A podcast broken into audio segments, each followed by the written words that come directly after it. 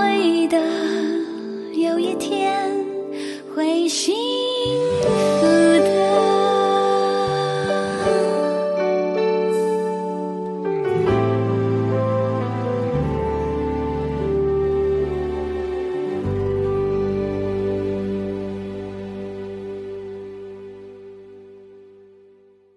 各位女人心事的听众朋友，大家好，我是桃子。呃，在我们呢，其实，在讨论说这个离婚的主要原因哦，就想不到我们分析了好几个原因。第一，第一个原因呢，我们就聊了已经快半年了哈，就是婆媳都没有办法停止。那现在又回到我们的阵容，要欢迎我们的陈宝仁院长，欢迎。哎，大大家好，一个男人来参加女人心事是我的荣耀，是。然后还有我们的这个心理咨商师周木之，欢迎。Hello，桃子姐好，宝仁医师好，各位朋友大家好。我觉得大家很幸运哦，因为这两位是非常专业，而且是大红人，所以他们的时间很珍贵、很宝贵。因为待会还会有一个人要去接他的 Uber E 哦，所以 这个 连爆吃饭的时间、吃饭的时间都没有，真的太辛苦了，谢谢你们哦。然后我自己本人也还在隔离当中，这样子。那但是上次我们聊婆媳，我觉得是一个没完没了，我们也只能聊聊到一部分。接下来讲的就是所谓的呃价值观的问题了。讲到价值观的话，其实呃，因为我们私底下也大概聊过，我们第一个先来聊聊这个金钱观、用钱的价值观，好不好？募资这边是不是也听到蛮多不同的故事？对，其实我觉得价值观就是金钱观这件事情，大家就想说那就是用钱不一样这件事情而已，好像没有什么大不了。可是我的确有听到一些例子是，比如说呃，有一方，例如说先生可能是家里主要的赚钱的人，然后这个部分大家很可能有一些人家庭也是这样，但是可能他本身对于投资理财很有兴趣。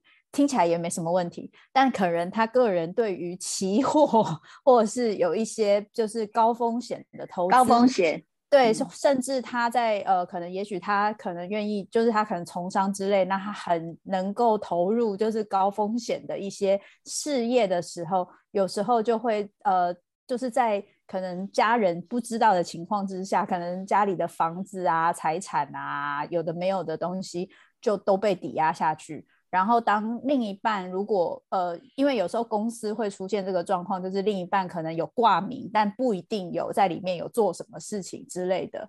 那有时候我们也会出现到一些这种状况，就是说，呃，另一半后来发现自己突然背了一屁股债，然后离婚也不是，不离婚也不是的这种状况，有时候也是会出现的这样子。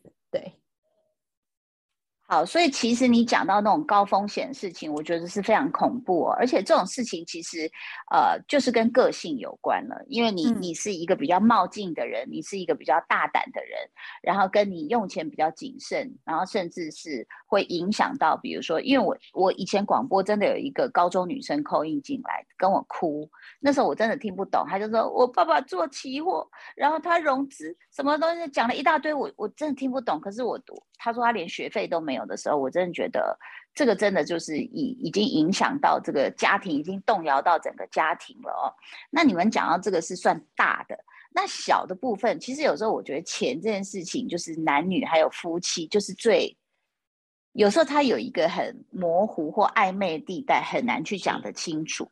比如说有一次我们几个女人在聊天，然后突然一个一个太太就跟我讲，她她她蛮会赚钱的，然后她也没有小孩，但她先生就是拿一份比较呃保守的死薪水，那所以他就变成说，他们两个要出去度假的时候，他老婆想要住六星级，可是他老公就说这个我负担不起，然后他老婆会想说是我我要出钱，但是又要顾到老公的颜面，所以可能就要去住个三星四星。然后他说我想买个好东西，我在他面前也不敢买，要要不然他就会不高兴。然后我我也想享受个大餐，老公脸就垮下来。所以像这样子的一个这种呃，就是经济能力的，就是悬殊差距，确实也会影响到生活的选择。就是说你的享受方式是什么，然后你也不那男生如果说这个自尊又放不下的话，因为有些男生可能很想得开，就说耶，我们一起吃哦，谢谢你请客这样哈。那这个这个其实就有关于这方面的自尊问题，这个在婚前看得出来吗？木子？其实我觉得刚刚桃子姐讲的那个部分真的是很活灵活现，我马上就想到了，不知道大家有没有看过，就是那个《疯狂亚洲富豪》里面那个有一个角色，她就是女生超级有钱，然后她每次要买东西回来的时候，就是要藏在很多地方，然后她都是买名牌的。我觉得刚刚桃子姐点到一个非常重要的一个关键，就是这件事情重点已经不是在于两边的薪水差距，或是两边的就是消费习惯不同。因为如果今天我们消费习惯不同，我花我的钱，你花你的钱，那又有什么关系？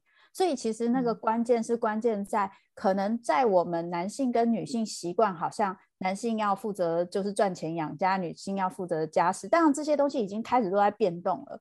可是对于今天男性的薪水没有女性高，或是他的经济水准没有那么高的时候，对于他本身来说，这个部分。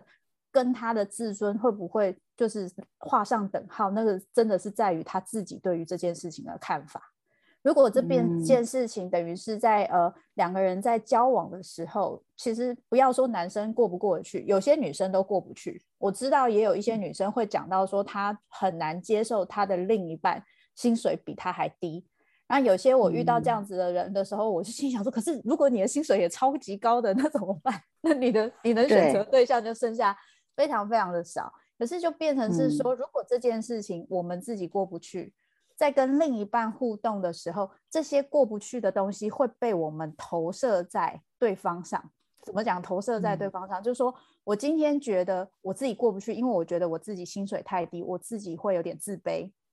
然后另一半如果跟我说，又没有关系，这个东西我出，我又没有要你出，我就会马上把我自己的自卑投射在他身上，觉得说，所以你现在看不起我就对。也就是说，这个点我自己没过去，我就会很容易觉得对方在做很多事情，是不是看不起我，或是想羞辱我，或是想轻蔑我？但只要我自己过不去，那就不会是一个很大的问题。嗯，而且我觉得这个，你知道，罗曼史毕竟跟现实生活是。真的是完全不同的。我们年轻时候谈的恋爱，可能就觉得说没关系，我愿意跟你天涯海角，你就穿一个吊嘎，穿个拖鞋，我也是觉得你很帅，然后都不会去想到现实实际面的问题哦，或甚至比如说他的自尊的这样的一个问题。关于金钱观，院长，你现在已经是一个院长了，这一个成社会成功人士，但是我们刚刚讲的这个这个过程，你有经历过吗？对我愿意陪你到天涯海角。如果住的都是五星级到七星级的饭店，我可以浪迹天涯。但是如果是住了享受的话浪子，我我我自己在听哈，就是因为我们讲的是已经到结婚了嘛，没有人路过看到一个人看对眼马上就结婚，基本上还是一个交往过程。所以其实你大概对对方应该有一点了解。其实你的最大误会在于，你以为可以接受。他的很多价值观，嗯，你以为你的爱可以包容他，结果某一天你发现不行了。其实我们门门诊最常遇到，还有我，因为我真的是我是很懂女人的心啊，嗯，我在门诊最常看到的价值观的差异在于，你对我的价值观，我是原配哦，跟对外人不一样，出事都在这边。一个人从头到尾都小气，他们已经习惯了。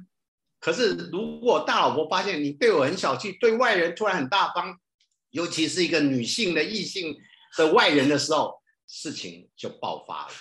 所以，我我看到很多其实原配出来吵架，发现哇，原来我老公在外面也会请人家，也会送人家东西。可是当我要用钱的时候，他就会有意见。那刚刚其实最前面有讲到一个，就是财务的价值观念的时候，我觉得一个。是到负债，负债那是另外一个阶段。因为老实讲，贫贱夫妻百事真的容易挨。可是如果你熬过去了，也是过得来。然后我也老实分享，那个涛姐知道，我以前家里也是负债，也是慢慢熬过来的。那在过程当中，我看到更多的是百事哀，在贫贱奋斗的时候没事，一旦富贵的时候反而会出事。所以这价值观，我们来，我我我分享一个很有趣的价值观，来听听看这个故事好不好玩？我曾经有个病人，他其实是公务人员，他先生呢是一个我们医疗医也是医生啦，哈。然后他来找我是什么原因呢？他是因为性生活没有办法进行，因为他有所谓的呃那个阴道痉挛的问题。就他来呢，他公务员收入普通就是四万块上下。那因为要做这个手术，这个手术要做一些啊那个注射类骨杆菌跟处女膜破坏等等之类的，大概要六七五，整个价值下来要五六万块钱。那我就跟他说，哎，那你这个肯定要费用。他就委婉的说啊，我公务人员薪水比较低，有没有办法？说你老公不是牙医吗？她说她老公有个价值观，她不能说他不对。她老公说这是你嫁我之前就有的问题，所以你要用你自己的钱解决。如果是你，你会觉得怎么？那但是你会认为使用者对对呀，使用者付费嘛。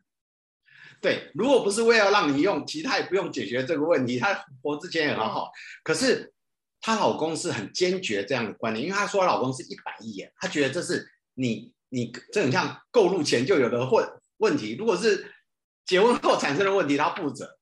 那你说这个价值观，那会不会吵架？其实后来真的动完手术，可是其实他们还是没有很好的性生活，因为光这一点就产生了一些情绪的落差跟看事情的差异。那价值观我们常遇到一件事，就是像这个呃这个金钱价值观，以前没有出事之前，可能其他九十九件事情都觉得还好，可是，一旦某一件价值观你产生裂痕的时候，于是看彼此都不会太顺眼，他所有的价值观开始分歧。这个就是我们常看到的，你喜欢他的时候怎么样都爱他，你看他不顺眼的时候怎么样都不顺眼。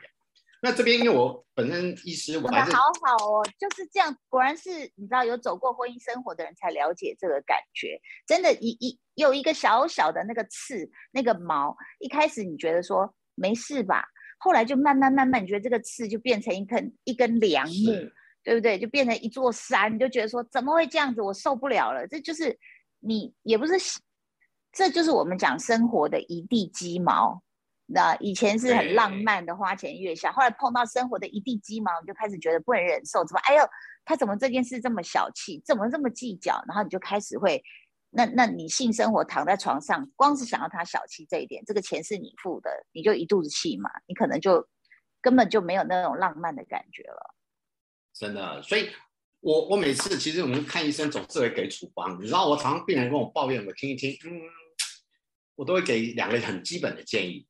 其中在讲建议之前，我先讲我太太前两个礼拜前才跟我讲，因为她最近一些社团生活，还受到一些心理压力嘛，她就心情很不好。就你知道我是一个好老公的，好老公就陪着她聊聊天，听一听，抱抱怨。我说没关系，没关系。有一天她突然人生突然觉悟了，因为今天她不在线上，给大方讲，嗯嗯，她跟我说，老公，谢谢你一路陪伴我，我真的想开了，我决定从今天开始，我要好好过我的生活。从现在开始，我要努力的享受生活，好好的花你赚的每一笔钱，让你觉得每一笔钱花的很有价值。我心中充满了莫名的感动，就抱着他，嗯，对，这样是好的，因为我知道不抱他，他也会花每一分钱花的很有价值。不如这时候赶快做一个停损。这句话是真的，你可以问他，他但他是很认真的跟我讲，他觉得我何苦呢？我何苦为我的情绪去波动？那不如好好享受现在的生活。这就是我我会给规劝给所有。当你假设你看对方不顺眼，你仔细思考这个不顺眼值不值得你因此而撕破脸而分离。如果不行的话，你要做两个动作。第一个，嗯，学着看着他的优点，不一定会忘掉他的缺点，缺点很难忘，但是少看一点。那第二个呢，我会建议少看一些呃那个 social media 社群软体。为什么呢？社群软体永远。多数是炫耀文居多。有一次，我太太跟我说：“老公，你会不会觉得我蛮对不起你？”我说：“发生什么事？”我以为是有你看上什么男人，就他说没有。他说：“老公，我觉得我没有把你的小孩教成医学院，你会不会觉得我这样很不好？”我说：“为什么要这样子？我两个小孩教的很好啊，脾气又好，个性又好。”他说：“没有啊，你看你同学的小孩都念医学系。”我说：“我有一百三十个同学，大概只有二十五个同学念医学系。”其他一百多个都跟我一样是个平凡的人呐，念的比我差的小孩差的，我两个都国立大学，我觉得也不错。他说：“真的吗？”我说：“对。”所以你少看 social media，你脸书少看一点，因为脸书只会抛出来他吃好吃的，像大卫那个他要订 Uber，你看我们也不是每一餐都订 Uber 嘛，哦，不是每个人每每一餐都吃五星级，所以你看到人家在吃米其林，哎，他可能一年就吃两坨，可是你有一百个朋友，你就发现他每天都在吃。米其林，第二个他就出国去玩，小孩的成就只有有成就的时候会抛出来，他出事惹祸的时候他不会写在上面，所以少看媒体，还有欣赏对方的优点，你心情会好很多。哦，那但是其实我们在分析这些原因的时候，我们都还是希望说，哎，他能不能在婚前就阻止？就是说，如果我们真的不合，我们就不要在一起了。啊，那当然，大部分都还是爱情的动物，非常的感性啊。所以，像像这些方面，比如说像我刚刚讲到的自尊问题。有没有，比如说像星座老师就会给我们很简单的方法，募资有没有什么方法，我们可以看到对方他有一个啊自尊心的障碍吗？或者是比如说了解他的财务，这个当然是大家这个这个是一般 general 的尝试，就是有没有办法可以去观察出来这个人的啊金钱观？其实我觉得刚刚桃子姐讲到一个很大重点，就是。有时候我们在那个过程中，像刚前面也都有讲到嘛，有时候一个毛不太对劲，我们就会整个过不去。然后我们可不可以就是在前面的时候有一些观察？不过我觉得那个毛过不去，或是像刚刚讲到，就是说，哎，我要去做一个就是关于就是我自己身体是希望我们性生活更和谐的手术，可是到最后居然还是我要出钱，你却不愿意出钱的那个感觉不对劲的部分。其实不只是说你居然要跟我就是这么计较，而是那种我觉得你没有在乎我的心情，在乎我的感受。可是我做这件事情是因为在乎你的心情，在乎你的感受，所以那个不对等的感觉就会让我们觉得很不舒服。所以有的时候我会比较更觉得说，在这种事情上，其实他可能不会只是在结婚后才会发生这一类事情，但结婚后发生会比较大。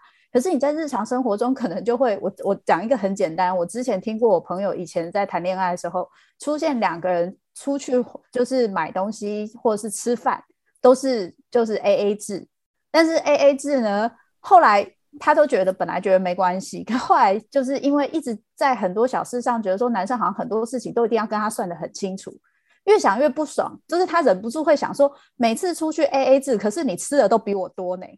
然后我还跟你 A A 制，然后 但是你又会对于这么爱计较的自己，也觉得说我为什么要我怎么这么小气，为什么变成这样？所以其实我觉得那个感受比较深的，并不是说我们今天呃，就是这个钱价值观，我觉得这当然也是个重点。但我觉得有时候我们在某些事情上钱过不去，是过不去。在我有时候觉得你不想要在我身上花钱，会让我觉得你不在乎我。你不在乎我的感受，你不在乎我的我的心情。最好玩的是，在华人社会里面，很多时候花钱跟我爱你，就钱跟爱这两件事情，其实扣连度是很高的。也就是说，今天我愿不愿意在你身上花钱？我愿不愿意给父母钱？我愿不愿意把钱给老婆管，或是呃，老婆跟老公钱有没有算的那么清楚？等等，那个钱的界限不清，几乎可以等于是我们爱的界限也是不清的。那代表着我很愿意爱你，所以我愿意让你把我的钱、把我的安全感、生存的必需品都给了你的那个意义度，其实是很有关联性的。所以我觉得有时候你你这样觉过不去。你讲的，你讲的这件事情，其实也是我心中的一个伤痛。哎，就是我对于我家的已经，呃，就是有些长辈其实已经走了，但是在他生前我们相处的时候，包括我爸我妈哦，哎，我发现他们就是，就是情绪很差啊，百般挑剔啊，对生活不满。但是只要我拿出一叠厚厚的红包，他们就开始对我笑，然后就开始讲啊和颜悦色什么。然后我那时候就觉得很。很凄凉，这种感觉就是说啊，难道我们的亲情是建立在这这样的就一个红包上面吗？后来我真的觉得屡试不爽哎，就是只要拿出厚厚红包，一切纷争就没有了。所有的你觉得生活里的问题都没有了，所以其实募资谈到这个，我觉得这个也是东方社会蛮病态的一件事情哦。那当然，金钱观，我觉得在婚前你还是有很多方法自己可以观察出来。那下一集我们要讨论的是家务分工。今天先谢谢我们的院长跟募资，谢谢。你会的，有一天会幸福。